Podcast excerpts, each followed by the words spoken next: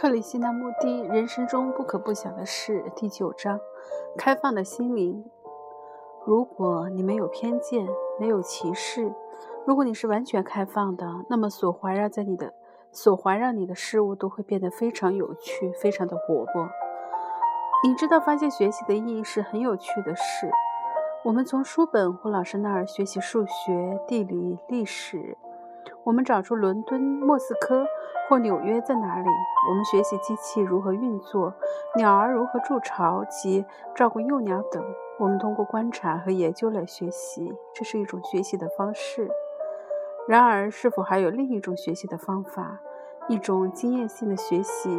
比如，我们看见河上有一艘船，它的帆倒映在安静的水面上，这不是很平常的经验吗？然后怎么样了？你的心就储存起这份经验，如同储存知识一样。第二天黄昏，我们又去那儿看船，希望能得到相同的感觉，那种在生活中罕见的喜悦与平静感受。我们的脑子勤快地储存经验，这些变成记忆的经验又测度我们去思考，不是吗？我们称之为思想的这个东西，根本就是记忆的反应。因为看见河上那艘船。而感到喜悦，我们就把这个经验堆积成记忆，然后又想再重复它，因为思考的过程就开始了，不是吗？你知道，我们很少有人真的如知道如何去思考，大部分的人只是重复着我们书本上读到的东西，或是别人告诉我们的事。我们的思想只是自己有限经验的结果。我们环游世界，有数不清的经验，遇见许多不同的人。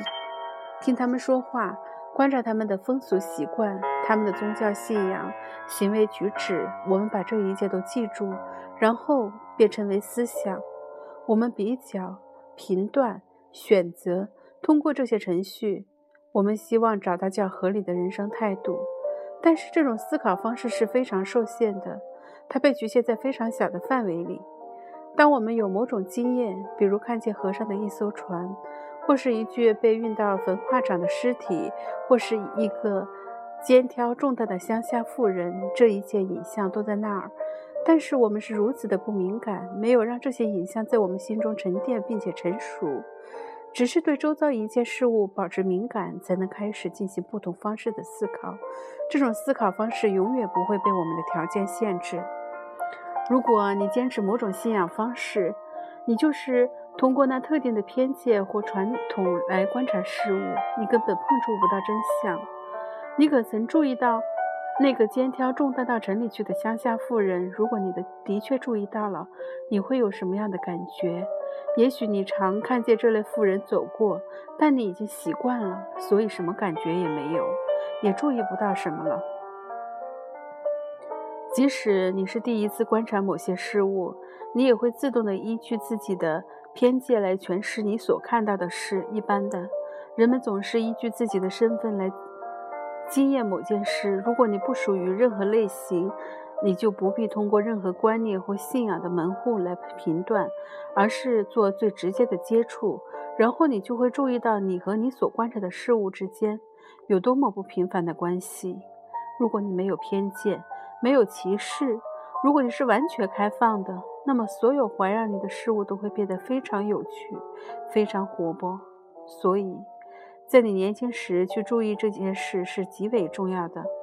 你要留心船上、河上的船儿，看看经过的火车，肩负重物的乡下人，观察有钱人的自大，那些传道士、大人物和自以为是的万事通的骄傲。你只要观察他们，不要批判。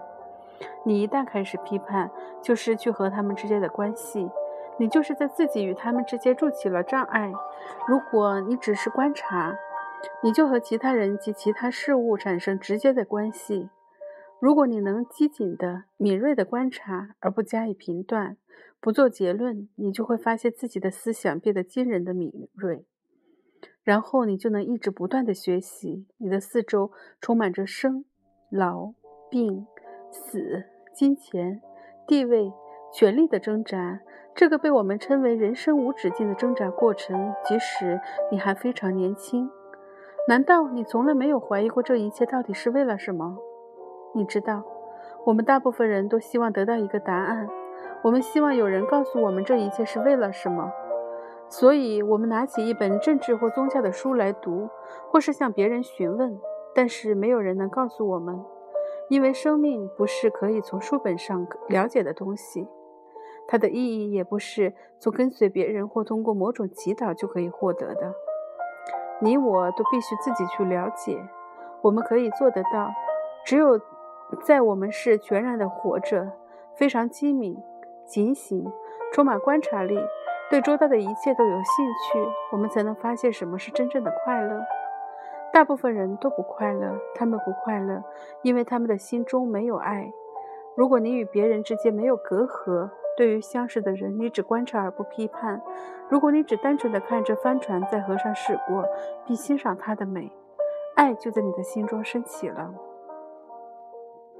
不要让你的偏见蒙蔽了你对事物真相的观察，你只需要观察，然后你会发现，从简单的观察之中，对树木、鸟儿。人们的行走、微笑等的观察中，你的心就会产生变化。如果你的生活缺少了这不平凡的事，如果你的心中没有爱，生命的意义就很少小了。因此，老师应该学习如何帮助你来了解这些意义，这是非常重要的。有人问我们为什么想过奢侈的生活？你指的奢侈是什么呢？穿干净的衣服。把身体维持整洁，吃好的东西，你认为这些是奢侈的吗？对一个饥饿的人、穿破衣的人、一个连连澡也没有洗的人来说，这就是奢侈。因此，奢侈是因人而异的欲求，它在程度上的区别，它有程度上的区别。如果你喜好奢华，如果你执着于舒适，一直想坐在沙发上或坐在过厚的椅子上，你知道会发生什么事吗？你的心会睡着。身体上些微的舒适是很好的，但是你如果特别的强调舒适，过分的重视它，你就会有困倦的心。你是否注意过肥胖的人有多快乐？没有任何事能穿透多层脂肪而干扰他们，这是身体上的情况。但是人心也会有多层的脂肪，他不想被询问或打扰，然后就渐渐的睡着了。我们目前所谓的教育，通常都是一种催眠。如果学生提出非常敏锐而深入的问题，老师就不堪其忧地回答：“我们继续上课吧。”因此，我们的心如果执着于任何形式的舒适，如果他执着于习惯、信仰，或是某个被我们称为“我的家”的定点，我的心这个心就睡着了。所以，了解这项事实比询问我们是否奢侈要重要得多。一个非常活泼、机敏、充满观察力的心是永远不会执着在享受中的，奢侈对他一点意义也没有。但是，只拥有几件衣服的人，并不一定就拥有具有机敏的心智。一位出家人外表上活得非常简单，内心可能极为复杂。他拼命地培养美德，希望见到真理、上帝。重要的是，你的心必须非常的简单。朴素，也就是说，你的心不能被特定的信仰、恐惧及数不清的欲望阻塞。只有这样的心智，才有能力做真正的思考、探索及发现真相。如果我们一直与环境抗争，我们可能在生活中得到平静吗？你难道不应该与环境抗争吗？你的父母相信的事，你的社会背景，你的传统，你吃的食物，你身边的人事，比如宗教、传教士、有钱人、穷人等，这一切都是你的环境。你难道不应该质疑它、突破它、革新它吗？如果你不革新，只是接受你的环境，你也会有一种平安，一种将死的平安。但是如果你努力去突破你的环境，并且亲自去探索什么是真相，你就会发现另一种平安，一种不再停滞的平安。跟环境奋斗是很重要的一件事，你必须要做到。因此，平安并不重要，重要的是去了解并突破你的环境，从中你自然会得到平安。但是，你如果无条以无条件的接受环境的方式来求得平安，你就会被催眠。既然这样，你不如死掉。因此，这就是为什么在你年幼时就有就要有革新的想法，否则你只会腐败，不是吗？你是否快乐？我不知道，我从来没有想过它。你一旦认为自己是快乐的，你就停止快乐的，是不是？假设你在游玩，并发出欢乐的叫声，这时如果你觉得是到自己正在快乐，你会怎么样呢？你就停止快乐的感受了。你是否注意过这一点？因此，快乐不是在自我意识下存在的东西。如果你执着做个好人，你是好人吗？好是不是可以锻炼的？好是不是因为你看见、观察到、了解了而自然来到的？同样，如果你觉得自己正在快乐，快乐就会从窗户跑跑掉了。寻找快乐是件很荒谬的事，因为只有在你不去寻找它时，它才存在。你知道谦卑是什么意思吗？你能培养谦卑吗？如果每天早上你都重复地说“我要做个谦卑的人”，这就是谦卑了吗？还是当你不再骄傲、虚荣时，谦卑便自然会升起？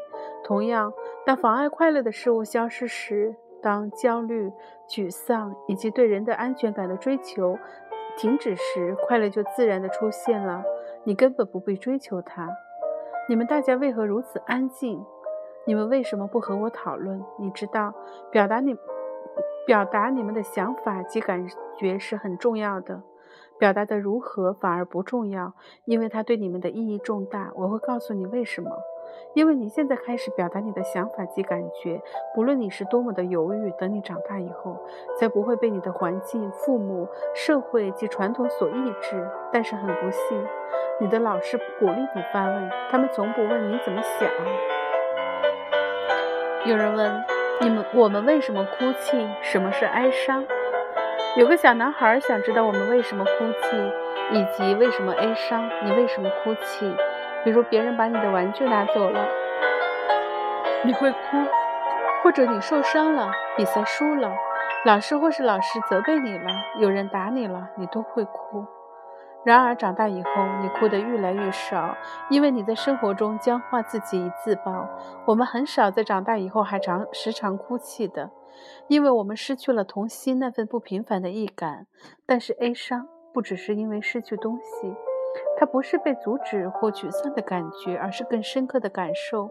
你知道有一种东西叫做无名，如果无名存在，就有很深的哀伤。如果人的心智不能穿透他的自己的障碍，就会有不幸。